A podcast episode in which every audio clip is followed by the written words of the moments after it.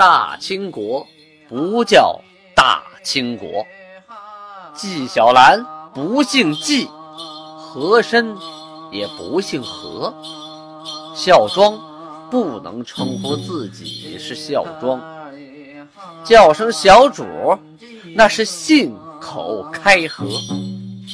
摆手绢的那些都是妓女，绝对不是格格。您想了解真正的清朝历史，请听由俊贝勒播讲的《清通鉴》。上回书说到明万历二十九年，努尔哈赤四十二岁了哈。公元的一六零一年，这一年呢，明朝重新起任了李成梁为辽东总兵。李成梁不在这十年啊。换了八次元帅，边被啊废弛。明朝的大学士沈一贯呢上书说：“李成梁镇守辽东二十年，鲁人未服。今成梁老手掌部，必当不复任使。”意思是说，李成梁啊啊，在辽东镇守了二十年。那些胡人呢？啊，包括蒙古人呢、女真人呢，还有其他少数民族，一听到李成梁的名字，那就肝颤了。今天呢，咱们又把李成梁请出来了。虽然年迈已老，但是得到重用，他必然啊会老当益壮，展示身手，不负使任。此时，宁远伯李成梁以元官挂印，再镇辽东，当年已七十有六啊。同年的农历十月呀。朝鲜的《宣祖实录》卷一四二记载的这么一件事儿，是说努尔哈赤啊，祈请去朝鲜的京城受职。哎，什么概念呢？就是我要去朝鲜，到京城去拜望你们，你们给我也封个官吧。毕竟咱们边境都相连，你们也是个一国之主啊，给我封个官，我我也领点赏，也帮你们办点事儿。朝鲜呢是说你已经受了龙虎将军了，我可不能再给你封官了。当时书上这么说：老裘声势已彰，威行于西北，诸胡莫不畏惧。平陵桀骜已有难治之见，受上国之职，自称女直国龙虎将军。意思是说呀，老裘指努尔哈赤，说你声势啊越来越大。威行于西北，他为什么不说东北？哎，他在朝鲜国的西北，所以威行于西北，诸胡莫不畏惧，说这帮人都怕你啊！就看你现在的样子，越来越难管了。上国这明朝啊，封你为啊龙虎将军，我们可不敢再给你封官了。努尔哈赤啊，之所以想去朝鲜国家要个官当啊，他真不是贪恋这个官职。他是想一探朝鲜国的虚实，因为当时在努尔哈赤的脑子里啊，对朝鲜国是没有一个完整的概念的。这个岛国是个半岛哈，它到底有多大？它人口有多少？它生产力有多发达？它实力有多强？他只知道它没有啊明朝那么大，没有明朝实力强。那到底它比建州大多少呢？它的山川河流都是什么样的呢？适不适合攻打呢？明朝的老大哥呀，我是肯定不敢惹呀。但是旁边这个帮手小弟到底是什么实力呢？如果他有机会去一趟朝鲜，那他就能得知对方具体的军事情况啊，综合国力他都有所了解。因为那个年代呀，消息封锁，也没有互联网，是吧？而且呢，两方面的人呢也不往来，以鸭绿江为界。鸭绿呢就是满语边界的意思啊，跟鸭子和绿水是毫无关系。但是呢，朝鲜国国王没上你的当啊，早就防着你这手了，就不让你来，别想打探我的虚实。当年的冬天腊月，努尔哈赤从建州出发，带领着一百九十九名赴北京朝贡。当年努尔哈赤四十二岁了，第五次去北京朝贡，明廷呢还是遣。陈良弼设宴款待努尔哈赤。这次啊，进京朝贡之后啊，明廷又重新开了开元、广宁的马木二市啊。广宁就是现在的北镇呐，辽宁省的北镇县啊，满族自治县。这个马木二市呢，就是说可以换马啊，换木材这个市场。过去呀，不像现在有自由市场是吧？随时你家里有点什么货，拿市场上卖去吧。那个年代可不行，必须由官方允许的，定时定点的，在某些地方啊开一个，就像现在的大集一样。这个马木这个市场啊，有一段历史，先是在明朝的永乐年间呢，于辽东设三个马市，一个在开元的南关，专门啊是准备给海西女真来护市的。还有一个在开元城中的五里，还有一个在广宁，就是现在的北镇，都是，呃，跟朵颜三位进行护市的。这朵颜三位是蒙古啊，他们定了四等，价值定了四个等，什么概念呢？就是上等的马啊，可以换绢八匹，布十二匹；次一等的马呢，减半，啊，那就是捐四匹。布六匹，再下一等的马呢，再减半，啊，正统十四年，就是一四四九年，开元城东和广宁的马市就给停了，就剩下开元南关的马市独存。成化十四年，当时的辽东巡抚陈悦啊，重新开了三位的马市，令海西和朵颜三位入市，开元呢每个月一市。广宁每个月两市啊，同时呢，把市场上收上来的税呀，就当做抚赏。说白了，自己也有钱呢，他收税呀，他收税的话，平常自己花就有点小金库了啊，赏点谁，安抚点谁，他有钱呢，好办事儿。护市的当天呢，巡抚要派专门的官员来管理市场上的所有的交易行为，同时还派官兵维护现场治安。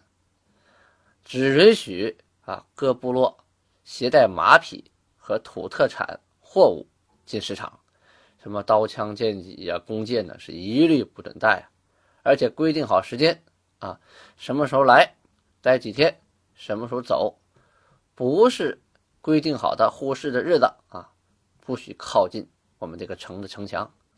万历初年呀，又增开了抚顺、清河、爱阳、宽甸。四个关的护市，专门啊是为建州准备的，因为当时的建州啊人口逐渐的增多，由建州卫扩展为建州卫加建州左卫、建州右卫，分出了三个卫啊，人口呢也越来越多，就有了这种护市的需求，所以下一下开了四个。我们前文书曾经提到过，努尔哈赤分家之后靠什么活着？就靠采集些山货啊啊。打些猎呀，跑到这四个市场去跟人家以物易物，就靠这个活着。他就这段时间做买卖，才把建州的地形摸得是一清二楚嘛。同时也学会了蒙古语和汉语，长了不少的见识。为了后期他统一整个建州，打下了坚实的基础啊。这都得感谢这个马木二世啊。在二十三年啊，万历二十三年（一五九五年）的时候，又开了益州的木市，这是专门跟朝鲜啊。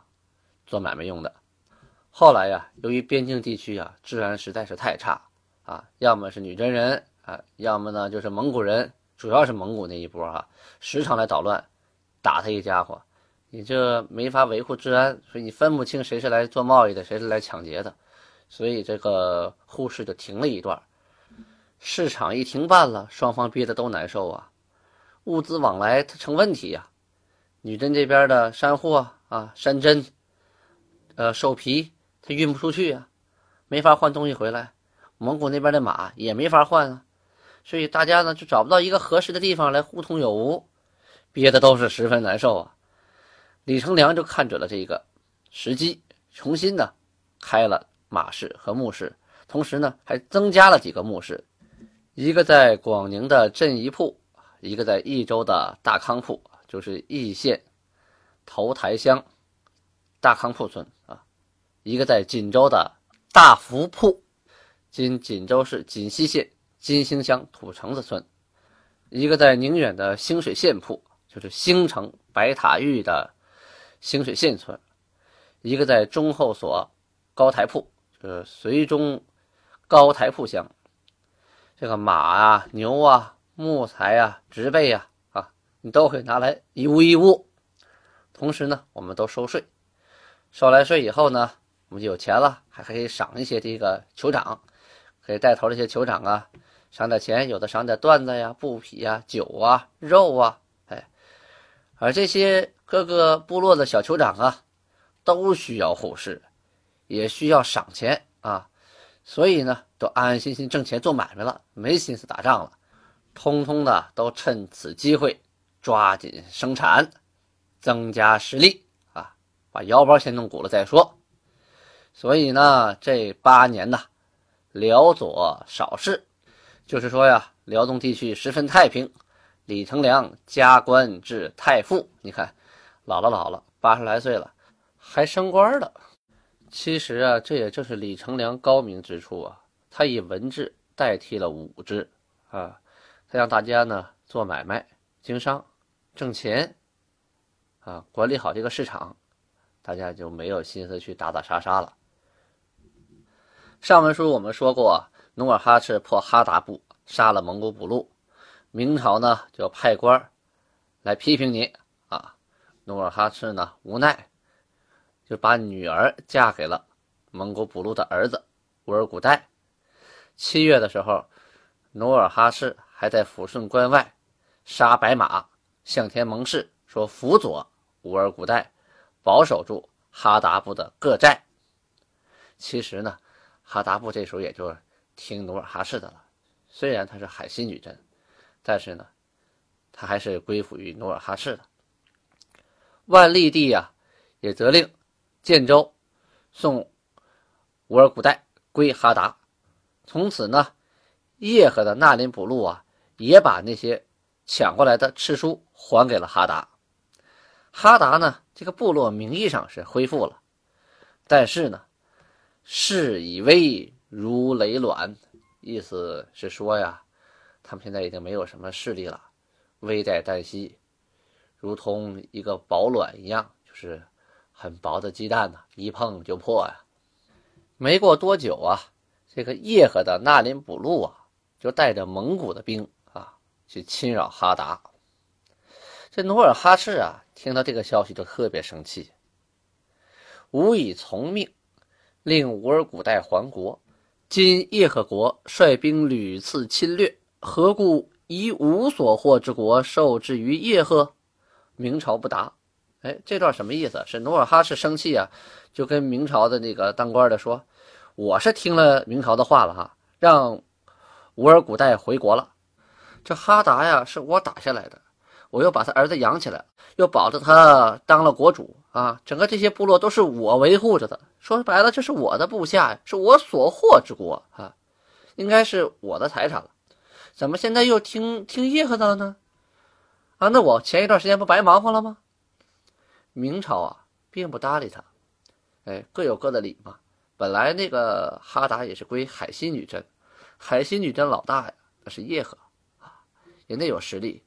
所以呢，人家想把自己的地盘收回去，可努尔哈赤这边呢，也不想偷鸡不成反蚀一把米呀，大力气费了一六十三招的，最后什么也没得着，又归人家叶赫了，肯定于心不甘呐。当时呢，哈达国的日子过得是极其的惨，啊，闹饥荒，人都没有饭吃，都跑到哪儿啊？跑到开元城啊去讨饭吃，要饭。哎，给点吃的吧，给点吃的吧，快饿死了！这明朝的边关呢，置之不理呀。哈达人怎么办呢？就把呃妻子啊、奴隶啊、牲畜啊拿去换口吃的。努尔哈赤一看呢，这哈达照这样下去，这不被别人灭了，自己也饿没了。于是乎啊，借口饥民流离，出兵哈达，把乌尔古代呢就给囚禁起来了，把他的赤书。都夺过来了，将他所有的这个部民，就所有的哈达这些饥民呐，通通都带回了建州，以至于南关旧寨二三百里内杳无人迹啊，什么意思呢？就说整个哈达部落呀，方圆二三百里呀，杳无人迹，变成一片荒原了，没人了，都带回建州了。从此，哈达部从海西女真的版图上彻底的消失了，历史上再无哈达部。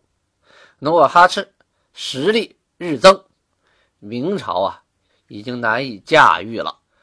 说白了呀，有点像儿大不由爷呀，不好管了。当年呢是一六零一年，努尔哈赤四十二岁，他做出了一个很重要的决定，就是把所据之众每三百人编为一个牛录，设牛录额真管辖。先是啊，各部酋长啊，多率族寨来归，人口啊本多寡不均。少者不足十数户，多者呀数百以至上千。出兵打仗啊，啊迁派赋税啊，派劳役呀，行政管理呀，诸多的不便。因有牛录制度之改革，牛录的改制使诸大部落被分解，努尔哈赤对麾下之控制得以加强。牛录是什么意思呢？啊，是满语“尼禄”。尼禄啊，这个词就是写成尼禄啊，那个禄汉字里没有这个音，是满语的大劈剑的意思，就是一支很长很重的大箭啊，射的那个箭。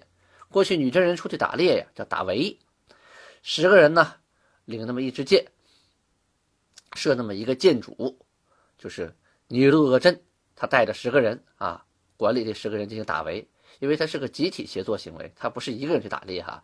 打围呢是十个人中间呢拿着弓拿着箭，旁边的人呢变成围巾兜个圈儿，最后围巾一合围呢就把动物往回赶，拿箭的人在中间射，这叫打围，它和打猎不一样啊啊！打围出去呢就有这么一个尼禄额真管箭的这个这个人啊陶人，努尔哈赤呢把三百个壮丁编为一个牛鹿啊汉字写成牛鹿啊，就设这么一个牛鹿额真，这样的话呢。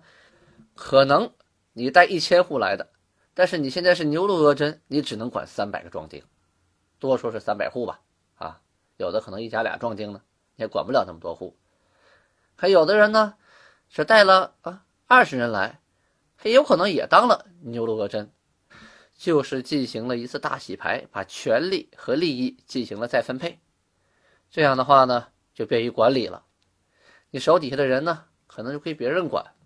不都在听你的，势力一均衡，在军事、生产、生活和政治上就起到了一个制衡的作用。这个制衡的作用可不能小窥啊！努尔哈赤就便于管理了。你们之间呢，分不出谁大谁小来，那我最大啊，我努尔哈赤最大，我可以管你们。假设你们你管一千，他管二百，互相的不服，那肯定一千的欺负人呢，就不好管理。这样的话，都管三百人，那好了，你们都是平级了。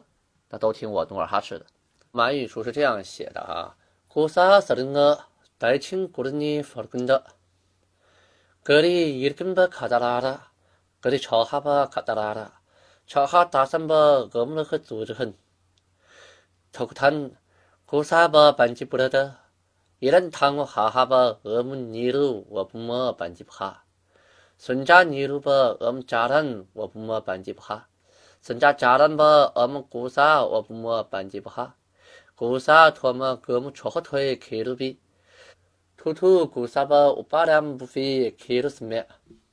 这段满文的意思是说呀，说所谓的齐呀，就所谓的固山呐，是代清国时候的事儿啊。他呢，既管民，又治军，是军政一体的组织形式。起初啊，一个古刹被创立的时候啊，是三百个壮丁为一个尼禄啊，就是一个牛录。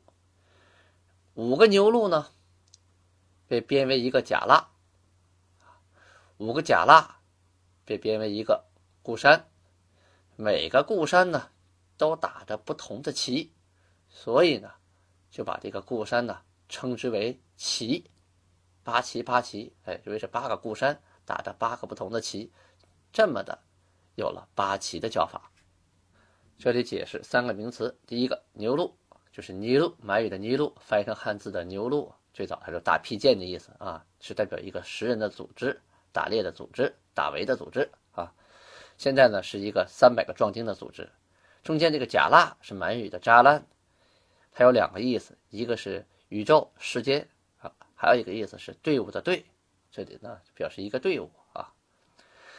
然后上面还有一个古萨，古萨呢，呃，原意是部落乡啊，乡村部落，在这里呢就变成了齐固山，音译成固山，在这里呢就是一个专门的一个建制了，所以呢。这个女真语啊，也是后来的满族话，它也是随着社会的发展啊，时代的进步，不断的丰富其语义，以能满足社会发展的需求。还是我常说那句话：如果不懂满文满语，仅从汉字文献入手去研究清史的话，那难免会出现张冠李戴、想当然的现象。一六零三年，努尔哈赤四十四岁，已经统一了建州诸部，吞并哈达，复创制文字，兴铁冶，改编牛录，国家出现轮廓。八月，由福阿拉（今辽宁省新宾县旧老城）移居到赫图阿拉新城。就是新宾县的老城，就是现在我们去旅游啊去看的那座老城。赫图阿拉，女真话是横岗的意思，赫图是横着，阿拉是山岗。